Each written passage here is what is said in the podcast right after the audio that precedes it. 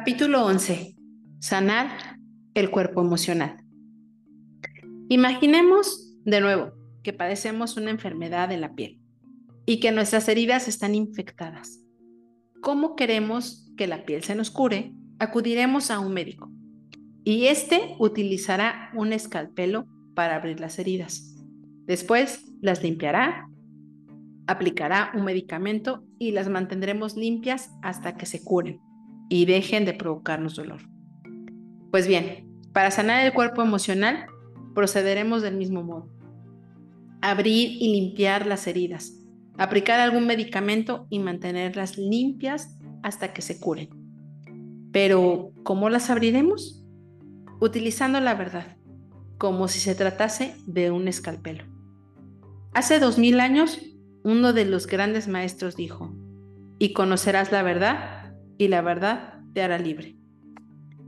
La verdad es como un escalpelo, porque produce dolor al abrir las heridas y descubrir todas las mentiras.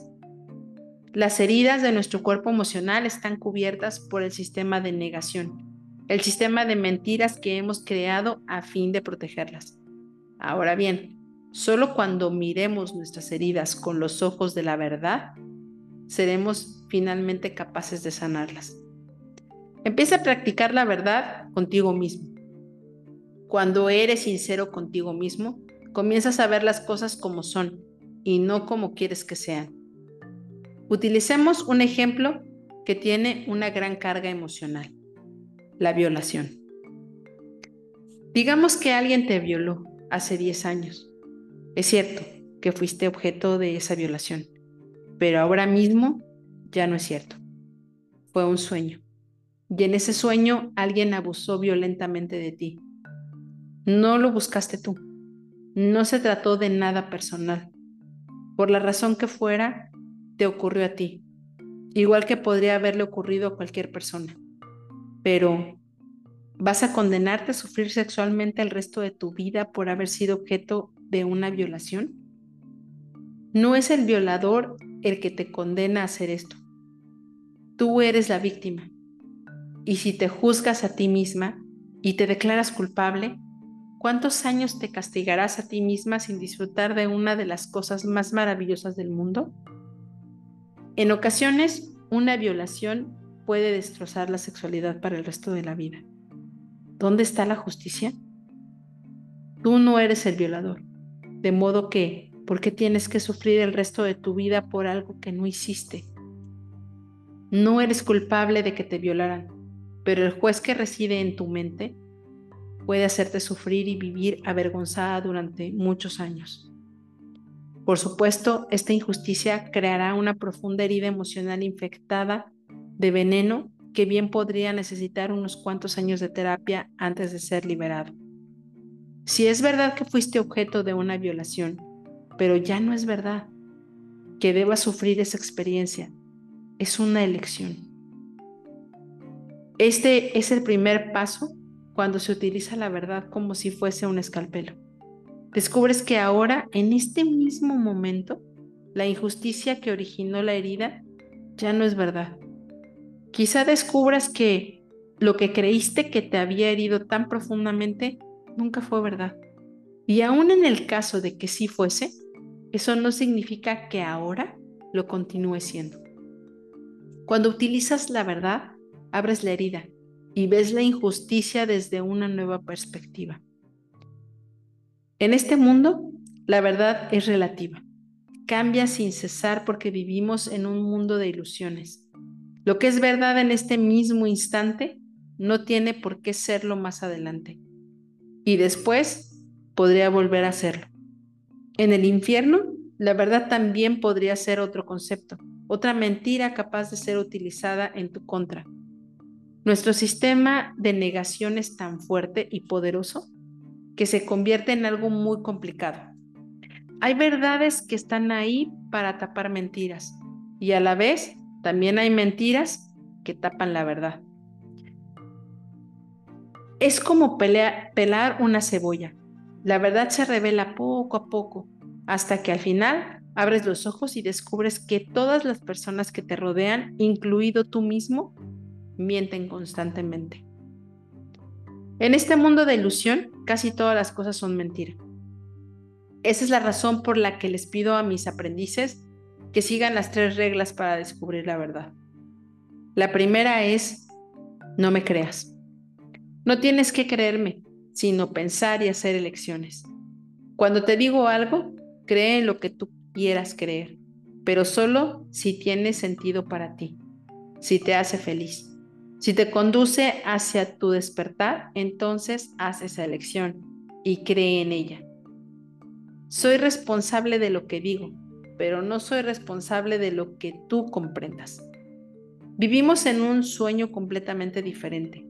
Aunque lo que yo digo sea absolutamente cierto para mí, no significa que tenga que serlo para ti. La primera regla resulta muy sencilla. No me creas. La segunda regla es más difícil. No te creas a ti mismo. No te creas todas las mentiras que te dices. Todas esas mentiras que tú nunca escogiste, pero que fuiste programado para creer. No te creas a ti mismo cuando te dices que no eres lo bastante bueno, ni lo bastante fuerte, ni lo bastante inteligente. No te creas tus propias limitaciones y dificultades. No te creas que no eres digno de amor o de felicidad. No te creas que no eres bello. No te creas ninguna cosa que te haga sufrir. No creas en tu desdicha. No creas en tu propio juez o en tu propia víctima. No te creas la voz interior que te dice que eres un estúpido, que te dice que te suicides. No te la creas porque no es verdad. Abre tus ojos, abre tu corazón y escucha. Cuando oigas que tu corazón te conduce hacia la felicidad, entonces haz una elección y manténla. Pero no te creas a ti mismo solo porque es algo que estás acostumbrado a decir, porque más del 80% de las cosas que crees se basa en la mentira, no son verdad. La segunda regla es difícil, no te creas a ti mismo. La tercera, la tercera regla es no creas a nadie. No creas a otras personas porque todas mienten constantemente. Cuando hayas curado tus heridas emocionales y no sientas la necesidad de creer a otras personas solo para ser aceptado, lo verás todo más claro. Verás si es negro o blanco, si eso no es. Lo que ahora mismo es, quizás no lo sea dentro de unos pocos instantes. Lo que ahora no está bien, quizás lo esté dentro de unos momentos. Todo cambia muy rápido, pero si eres consciente, podrás ver cómo acontece. No creas a los demás porque utilizan tu propia estupidez para manipular tu mente. No le creas a una mujer que te diga que proviene de las Pléyades y que quiere salvar al mundo. Malas noticias. No necesitamos que nadie venga a salvar el mundo. El mundo no necesita a intrusos que vengan del exterior a salvarnos. El mundo está vivo, es un ser vivo y es más inteligente que todos nosotros juntos. Si creemos que el mundo necesita ser salvado, pronto llegará alguien y te dirá, bien, hay que escapar del planeta porque va a chocar contra nosotros un cometa. Mátate y ¡boom! Alcanzarás al cometa e irás al cielo. No creas en ese tipo de historias. Crea tu propio sueño del cielo. Nadie puede hacerlo por ti, solo el sentido común. Serás capaz de conducirte hacia tu propia felicidad, tu propia creación. La regla número tres resulta difícil porque necesitamos creer en otras personas. No creas en ellas. No creas en mí, no creas en ti y no creas en nadie más. Cuando no crees, todo lo que no es verdad desaparece como por arte de magia en este mundo de ilusión. Todo es lo que es. No necesitas justificar lo que es verdad. No tienes que dar explicaciones. Lo que es verdad no necesita del apoyo de nadie. Tus mentiras necesitan de tu apoyo. Necesitas crear una mentira que sostenga la primera mentira, después otra que sostenga a la última y otras más para sostener todas las mentiras juntas. Y así al final creas una gran estructura de mentiras y cuando aparece la verdad, todo se desmorona. Pero es así. no es necesario que te sientas culpable por decir mentiras. La mayoría de las mentiras en las que creemos sencillamente se disparan cuando dejamos de creer en ellas. Todo lo que no sea verdad no sobrevivirá al escepticismo. Perdón. Ahora bien, la verdad siempre sobrevivirá. Lo que es verdad es cierto, lo creas o no lo creas. Tu cuerpo está hecho de átomos. No es necesario que te lo creas. Lo creas o no lo creas es verdad. El universo está hecho de estrellas. Esto es verdad, lo creas o no lo creas. Solo lo que es verdad sobrevivirá. Y esto incluye los conceptos que tienes sobre tu persona. Hemos dicho que de pequeños no tuvimos la oportunidad de escoger qué creer y qué no creer. Bueno, ahora es distinto. Ahora que somos adultos tenemos el poder de hacer una elección. Podemos creer o no creer, aunque algo no sea verdad. Si decidimos creer en ello, lo creemos porque esa será nuestra voluntad. Puedes escoger cómo quieres vivir tu vida y si eres sincero contigo mismo, sabrás que siempre tendrás la libertad de hacer nuevas elecciones. Cuando estamos dispuestos a ver con los ojos de la verdad, destapamos algunas mentiras y abrimos las heridas. Pero las heridas todavía están llenas de veneno. Por lo tanto, una vez abiertas, las limpiaremos para eliminar todo el veneno. Pero ¿cómo lo haremos? El mismo maestro nos dio la solución hace dos mil años, el perdón. El único medio para limpiar las heridas y desaparecernos del veneno es el perdón. Debes perdonar a quienes te hicieron, aunque en tu mente todo lo que te hicieron sea imperdonable. Los perdonarás no porque merezcan tu perdón, sino porque no quieres sufrir y causarte más dolor a ti misma cada vez que recuerdas lo que te hicieron. No importa lo que otras personas te hicieron, las perdonas porque no quieres sentirte permanentemente enfermo. El perdón es necesario para sanar tu mente. Perdonarás porque sentirás compasión de ti mismo. El perdón es un acto de amor hacia uno mismo. Para ilustrar lo que acabo de decir, te pondré un ejemplo de la mujer divorciada. Imagínate que has estado casada durante 10 años y por la razón que sea tienes una gran pelea con tu marido a causa de una injusticia. Te divorcias de él. Realmente no puedes soportarlo. Solo con oír su nombre sientes un fuerte dolor en el estómago y tienes ganas de vomitar. El veneno emocional es tan fuerte que eres incapaz de soportarlo más. Necesitas ayuda, de modo que acudes a un terapeuta y le dices, estoy sufriendo mucho, estoy llena de enfado, de celos y de envidia. Lo que hizo es imperdonable. No aguanto a ese hombre. El terapeuta te mira y te dice, necesita liberar sus emociones, necesita expresar su enfado. Lo mejor sería desahogar sus emociones con una gran pataleta. Coja una almohada golpéala y libera tu enfado. De modo que eso es lo que haces. Montas una pataleta colosal y liberas todas esas emociones. Realmente parece funcionar. Le pagas 100 dólares y le dices, muchas gracias, me siento mucho mejor. Finalmente, aparece una gran sonrisa en tu rostro. Abandonas la consulta del terapeuta y adivina quién se cruza por delante en tu coche. Cuando ves a tu exmarido, vuelves a sentir la misma cólera de inmediato, solo que peor. Tienes que volver corriendo al terapeuta y desembolsar otros 100 dólares para desahogarte de nuevo. Liberar tus emociones de esta manera solo proporciona una solución temporal. Quizá te ayude a despertarte de una determinada cantidad de veneno emocional y te sentirás mejor momentáneamente, pero no curas tu herida. El único medio para sanar tus heridas es a través del perdón. Tienes que perdonar a tu exmarido por la injusticia que cometió contigo. Ahora bien, solo sabrás que has perdonado a alguien cuando lo ves y ya no sientes nada, cuando escuches su nombre y no experimentes ninguna reacción emocional. Por lo tanto, cuando seas capaz de tocar una herida emocional y ya no sientas dolor, entonces sabrás que verdaderamente has perdonado.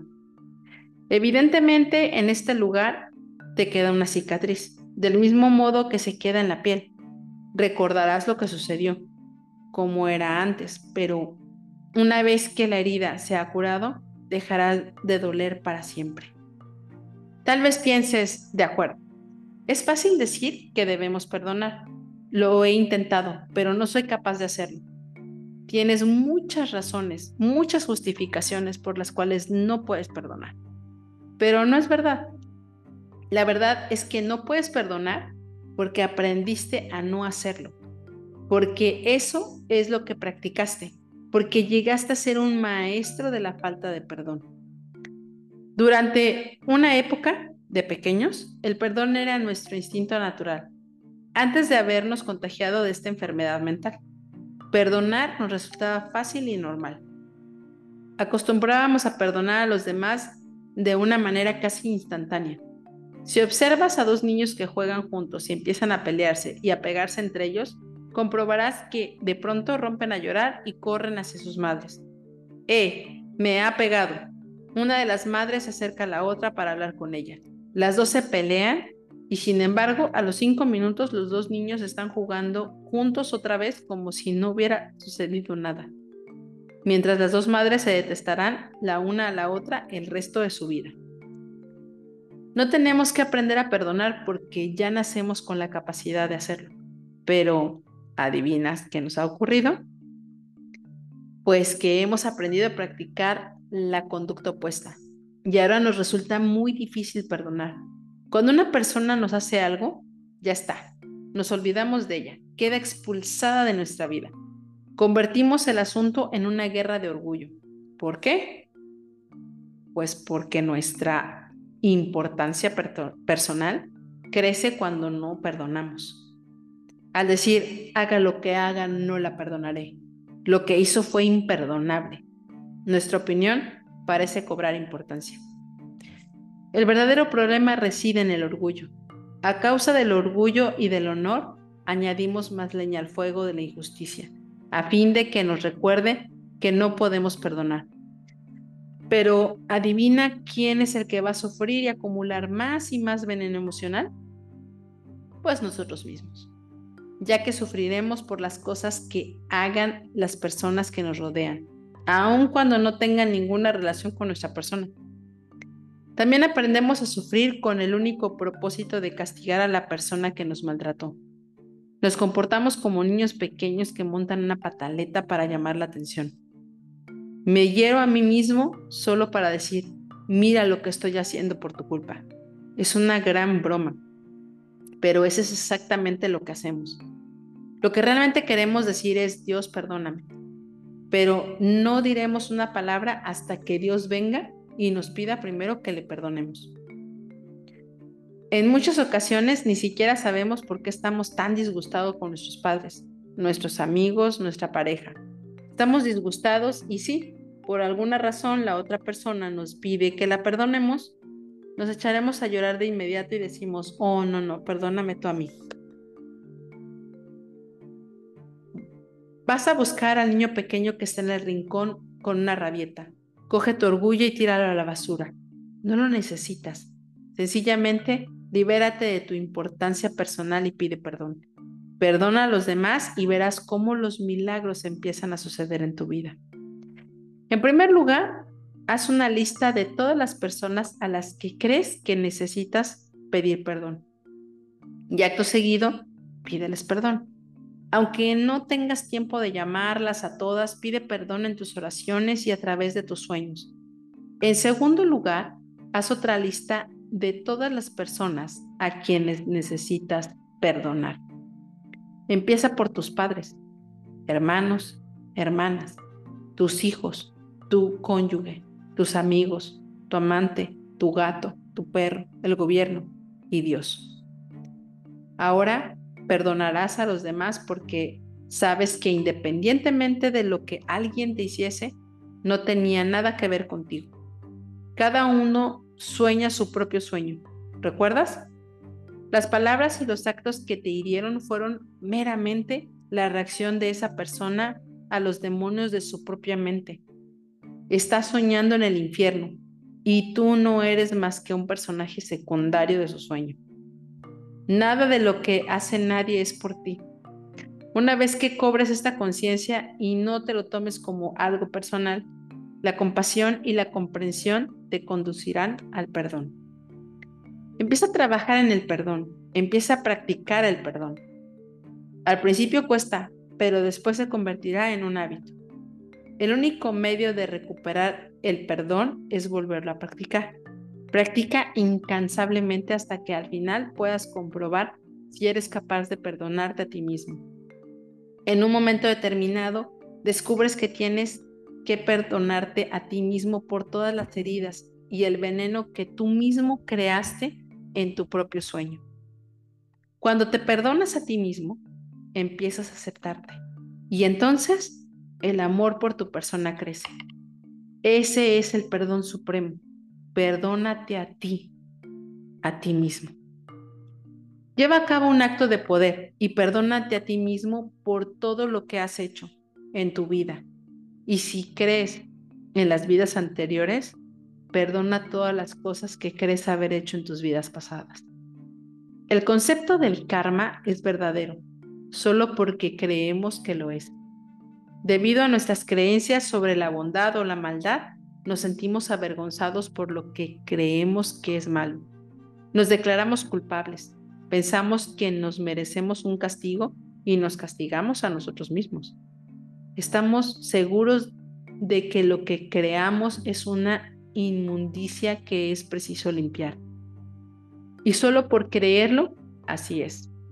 Se convierte en algo real para ti, creas tu karma y tienes que pagar por él. Así que poderoso eres. Rompe un antiguo karma es fácil. Lo único que tienes que hacer es abandonar esa creencia, negándote a creer en ella. Y de este modo harás que desaparezca. No necesitas sufrir ni pagar por nada, ya pasó. Para que el karma desaparezca bastará con que te perdones a ti mismo. Cuando llegues a este punto, podrás empezar de nuevo. El perdón es el único medio para limpiar las heridas emocionales. Cuando perdonas, la vida se convierte en algo fácil. El perdón es el único medio para sanar nuestras heridas. Una vez que hayamos limpiado las heridas, utilizaremos una poderosa medicina para acelerar el proceso de curación. Por supuesto, esta medicina también nos la ha dado el mismo gran maestro, y es el amor. El amor es la medicina que acelera el proceso de curación. No existe otra medicina más que el amor incondicional. No se trata de te amo, sí, o me amo a mí mismo, sí, sin condiciones ni justificaciones, ni explicaciones. Se trata solo de amor. Ámate a ti mismo, ama a tu vecino y ama a tus enemigos. Es de sentido común pero no seremos capaces de amar a los demás hasta que no nos amemos a nosotros mismos. Y esa es precisamente la razón por la que debemos empezar a hacer. Hay millones de maneras distintas de expresar tu felicidad, pero solo una de ser realmente feliz. Y esa manera consiste en amar. No existe otra. No es posible ser feliz si no te amas a ti mismo. Es un hecho. Si no te amas a ti mismo, no tienes ninguna posibilidad de ser feliz. No se puede compartir lo que no se tiene. Si no te amas a ti mismo, tampoco puedes amar a nadie. Aún así, sientes la necesidad de amor. Y si hay alguien que te necesita, dirás que eso es amor. Eso es lo que los seres humanos llamamos amor, pero no es amor no es más que un acto de posesión, de egoísmo y de control que nos conoce, que el respeto, que no mientas a ti mismo. Eso no es amor.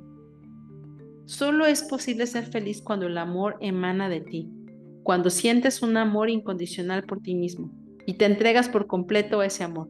Cuando actúas de este modo dejas de resistirte a la vida. Deja de rechazarte a ti mismo ya no cargas con todos esos reproches y ese sentimiento de culpabilidad. Sencillamente, acepta quién eres y a todas las personas tal como son. Tienes derecho a amar y a sonreír, a ser feliz, a compartir tu amor y a no tener miedo de recibirlo.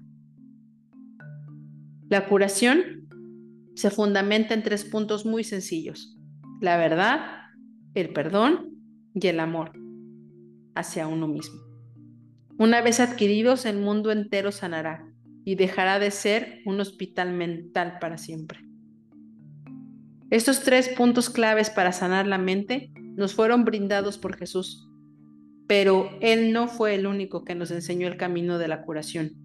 Buda y Krishna hicieron lo mismo, y muchos otros maestros llegaron a hacer mismas conclusiones, y nos enseñaron las mismas lecciones. En todo el mundo, de Japón a México, a Perú, a Egipto o a Grecia, la curación de los seres humanos fue un hecho. Vieron que la enfermedad residía en la mente humana y utilizaron estos tres métodos, la verdad, el perdón y el amor hacia uno mismo. Si somos capaces de ver nuestro estado mental como una enfermedad, descubriremos que existe una verdadera curación. No es necesario que suframos más. Si somos conscientes de que nuestra mente está enferma, de que nuestro cuerpo emocional está herido, también seremos capaces de sanar.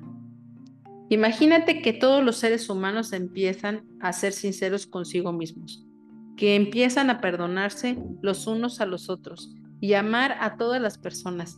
Si todos los seres humanos amasen de este modo, dejarían de ser egoístas, estarían abiertos a dar y a recibir, y no se juzgarían los unos a los otros. Los chismes se acabarían y el veneno emocional al fin se disolvería. Ahora estamos hablando de un planeta completamente distinto. No se parece en nada a la Tierra. Esto es lo que Jesús llamó el cielo en la Tierra. Buda, Nirvana. Y Moisés, la Tierra prometida. Es un lugar en el que todos nosotros podemos vivir con amor, porque centramos nuestra atención en el amor. Elegimos amar. Sea cual sea el nombre que le des al nuevo sueño, sigue siendo un sueño tan real o tan falso como el sueño del infierno.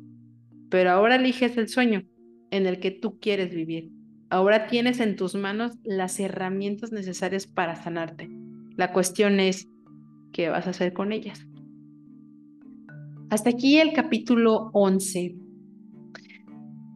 Creo que es una cuestión de decisión. Todas las decisiones en nuestra vida conllevan un resultado, positivo o negativo. Y hoy creo que más que nunca necesitamos de estas tres ingredientes para la cura. Tanto el poder perdonar, el poder amarnos a nosotros mismos, es realmente algo poderoso. O sea, nosotros podemos ser sinceros y desde esa parte liberarnos. Ojalá que ocupes estas herramientas porque este, este libro lo escogí precisamente por estas épocas, porque somos como un poco más sensibles, un poco más abiertos a, a poder perdonar y a poder realmente dirigir nuestra vida hacia otro lado. Tú puedes elegir que tu historia hoy sea diferente. Solo tienes que empezar a aplicar realmente estos tres puntos para sanar tu mente. Piensa Piensa en cómo puedes hacer esta lista para que tú reconozcas a quienes tienes que pedirles perdón y a quién tienes que perdonar. Esto es un ejercicio bien poderoso. Y empieza a quitar todas las mentiras que te has dicho. Y el amor hacia ti mismo es la clave para que entonces puedas amar a los demás y cambiar y transformar no solo tu vida, sino la vida de la gente que te rodea. Nos escuchamos en el próximo capítulo. Hasta luego. Thank you.